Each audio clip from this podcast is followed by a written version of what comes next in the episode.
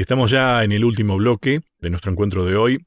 Recién hablábamos de, de la salvación y estamos recorriendo, no me atrevo a decir terminando de recorrer, ¿no? Porque creo que nos queda mucho camino en Deuteronomio. Pero Deuteronomio habla mucho de la ley. Recién decíamos un poco los consejos que Moisés les daba. Y hablábamos de la salvación, de la gracia que Dios tiene para con nosotros también, ¿no? ¿Esto puede sintetizar temas centrales de Deuteronomio? Por lo tanto, de todo el resto de la Biblia. Bueno, Pablo, muy preocupado en todo esto, él, él toma el libro de Deuteronomio y lo empieza a analizar allá con los Gálatas, cuando le escribe a los Gálatas, Gálatas capítulo 3, él empieza a hablar de la ley y de la gracia, y él empieza a mencionar, bueno, no soy salvos por la ley, sino por la gracia, más el justo por la fe vivirá, y empieza con un montón de textos que son explicaciones, ampliaciones, asteriscos de lo que ya eh, Moisés había dicho en el libro de Deuteronomio, ¿no? Y el libro de Deuteronomio pareciera un libro que habla de la ley.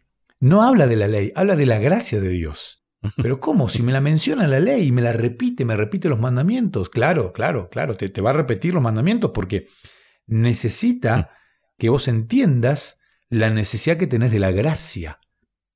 A ver, yo el año pasado o este año, ya me perdí, me hice un chequeo general, ¿no? Chequeo general absolutamente de todo no me acuerdo ahora, pero me pusieron varias cositas en, el cuerpo para analizarme el corazón, eh, análisis de sangre. Toda la semana eh, estuve viendo diferentes especialistas que me fueron mirando y pidiéndome diferentes tipos de estudios. Ahora, los estudios generalmente antes te, los daban, ¿no? Antes te imprimían una hoja o te daban una radiografía. Ahora no, ahora generalmente vos vas a la consulta con el médico, él se mete a un sistema y en la computadora va a ver tu tomografía, tu resonancia, tu radiografía, los valores que te dan eh, el análisis de sangre, si es que hiciste análisis de sangre generalmente. Ahora, vos podés agarrar el papel que te muestra el análisis de sangre y, hacerte un té y te lo tomás y te curaste. No, me explico, ¿no? O sea, te dan una hojita donde están todos los valores. Vos llegás a tu casa, no entendés nada primero, pero supongamos que entendés o vas al médico y el médico mira tu análisis y dice, wow. Bueno, ahora yo lo que le recomiendo es que esto lo vaya torzando todos los días, haga un rollito y se lo vaya comiendo. Y me cura automáticamente. Ah, claro. La ley es el análisis de sangre. La ley es, lo que dice, a ver, cómo estás en esto, cómo estás en aquello. o sea, te va a mostrar simplemente cuál es tu estado. Pero el remedio, la pastillita que te va a acomodar esos valores que a veces están mal, es la gracia. La ley es el chequeo. Exactamente, la tabla que te permite tener el diagnóstico. Sí, a ver, yo no tengo acá, no tengo ningún análisis de sangre y no entiendo, pero mi esposa que ha trabajado en un hospital por muchos años, ella sí sabe más o menos leer. Igual siempre hay que recurrir al médico. Sí, sí. Ahora, vos cuando te dan un análisis te dicen, bueno, de esto tenés que tener 100 y vos tenés 120. Uy, estoy pasado. De esto tenés que tener 80 y vos tenés 72. Uy, me falta no hay que ser un genio para darse cuenta que hay una tablita que te va más o menos. Ahora el médico dice, vos tenés más de esto, tenés menos de aquello, tenés tal cosa. Nosotros no podemos por nosotros solos, salvo que seamos médicos, autoevaluarnos. Tal cual. Ni automedicarnos. No, no podés automedicarte. Entonces la ley lo que hace es esto, te dice, mira, a vos te está faltando esto. Vos tenés dioses ajenos delante de mí o no estás honrando a tus padres, a tu, o sea, o estás codiciando, o estás eh, adulterando. La ley simplemente te hace una radiografía, un análisis de sangre de cómo sos y de cuánta necesidad tenés de un remedio. Al remedio nosotros le decimos gracia, porque es algo que no merecemos y que Dios nos da y nos regala gentilmente y gratis. Eso es la gracia. Entonces, ¿qué te salva? La gracia. A ver, y pretender una salvación por lo que yo hago es como automedicarse entonces. Bueno, pero a ver, nadie llega al médico y le dice, doctor, hace 10 años me hice este análisis, este análisis y este análisis. Bien, yo nunca vine a, verlo a usted para que me recete algo. Pero bueno, yo tengo que estar curado, ¿eh? Ya tengo que estar curado porque ya me hice tantos análisis. Ya... Sí, pero nunca hiciste un tratamiento. Nadie se salva por el análisis. Lo que te salva, lo que te cura es el tratamiento. Nadie se cura con el análisis. Lo que te cura es el tratamiento. Y el tratamiento es Cristo, y es la muerte de Cristo, que eso es gracia. Entonces, convencido, teniendo fe absoluta en esto, está bien, ahí recibís un tratamiento adecuado para la salvación. Por eso, por la fe el justo vivirá. Exactamente. Mira, ya que estamos metidos en, en el tema este de medicación, lleva todo un proceso de elaboración hacer un medicamento. Mucha investigación, muchas pruebas, ¿no? Hoy día hablamos tanto de que tal cosa está probada, no está probada. Creo que una de las etapas que tenemos que entender en este plan de, de producir la salvación está allí en la cruz. Y creo que esa es la muestra que valida de que todo este tratamiento es efectivo. Sí. Porque allí es donde, más allá de las investigaciones, más allá de la teoría, podríamos decir, ¿no? Ahí es donde en forma práctica se mostró la gracia, se mostró el amor. ¿Hay alguna otra muestra de amor más grande que esa? Eh, en absoluto. Y mm, déjame decirte algo. Y de eso hablaba Moisés. Claro, eso te iba a decir. Y no nos puede sorprender esto, porque de esto hablaba Moisés.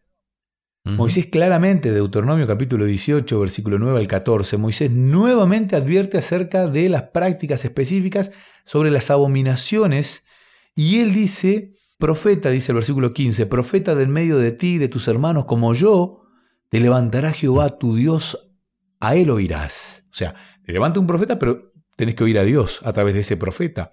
Conforme a todo lo que pediste a Jehová tu Dios, en Oreb el día de la asamblea, diciendo, no vuelvo, bueno, empieza a mencionar, profeta, versículo 18, profeta, les levantaré de en medio de sus hermanos. A ver, Moisés les dice, se va a levantar un profeta. Él dice, profeta como yo. Claro, en el texto en hebreo dice un profeta con un llamado como el mío, con un espíritu como el que Dios me dio.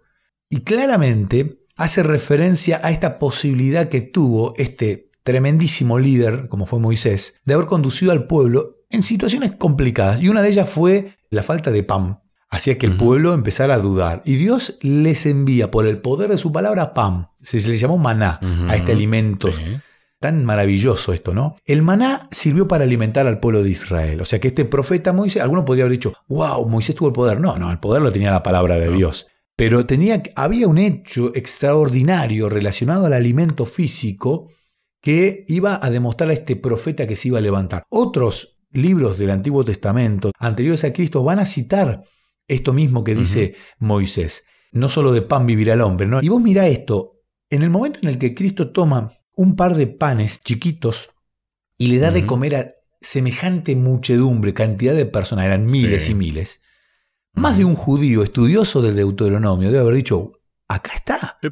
Por el poder de la palabra de Dios, se transformó cinco panes en tantos. A ver, acá tenemos a uno que adelante de nosotros está dándonos maná, dándonos el pan material. O sea, este es el que hablaba Moisés, este es el profeta que se iba a levantar y es, precisamente es un hermano entre nosotros. Entonces, no los pudo haber sorprendido este milagro de Cristo de alimentar a la multitud, que de paso lo repitió, no lo hizo una sola vez. Exacto, te estaba por decir. Entonces, a ver, acá no es que Jesús dijo, bueno, voy a hacer este milagro para que estos entiendan que acá, acá está el profeta del que hablaba Moisés. No, no, no. Pero dejándose guiar por Dios, porque Cristo se dejó guiar por su Padre, por Dios, actúa de esta manera para demostrar que este era el profeta. Dijo Juan el Bautista, he aquí el Cordero de Dios que quita el pecado del mundo. Acá estaba dándole indicio a este pueblo judío, y ojo, nosotros estamos en la misma situación que el pueblo judío.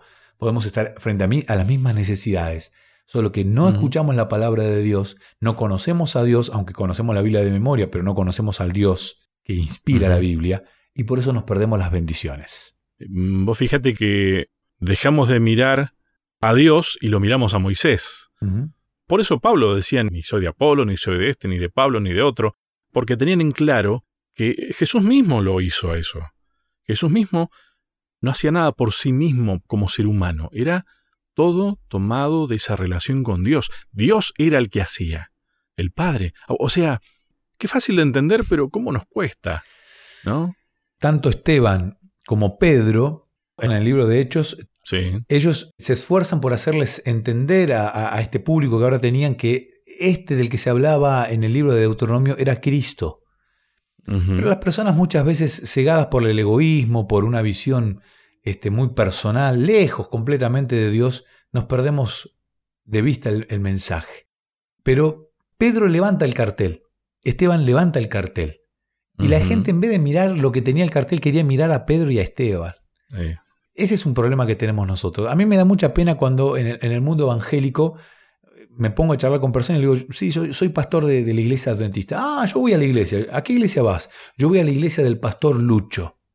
Ah, ¿y qué iglesia es esa? Ah, no, no, no le sé el nombre ni a qué denominación, pero es la iglesia del pastor Lucho. Nosotros somos muy de querer mirar a la persona que sostiene el cartel. Y claramente ni Pablo, ni Pedro, ni Esteban, ni Juan, ellos no quisieron ser el cartel, ellos simplemente lo sostenían. De eso habla el libro de Deuteronomio, del Dios que está en el cartel, del Dios todopoderoso, del Dios que tiene tanto poder que en su palabra nos alimentamos completamente y de la manera más integral. Miremos más al Dios del libro de Deuteronomio, que es el Dios de toda la Biblia, y, ¿por qué no?, entablemos relación, vivamos con Él.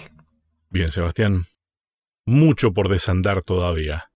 Pero lamentablemente no nos queda ni ahora más tiempo, ni tampoco nos queda mucho más que un programa, un encuentro más para hablar de esto.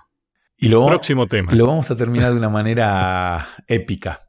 El autor del libro de Deuteronomio, el que nos cuenta la verdad presente, es Moisés. Moisés sobre el final del libro le pasa algo a Moisés. Algo mm. no menor. Muere. Pero luego de la muerte de Moisés viene la resurrección de Moisés. Y ese es el título de la próxima semana. Gracias, Sebastián. Placer. Un fuerte abrazo. A cada uno de ustedes, muchas gracias y hasta un próximo encuentro. ¿Querés que hablemos un poco más de estos temas? Me encontrás en las redes sociales, en Facebook como Sebastián Martínez, en Instagram como Pastor Sebastián Martínez. Te espero.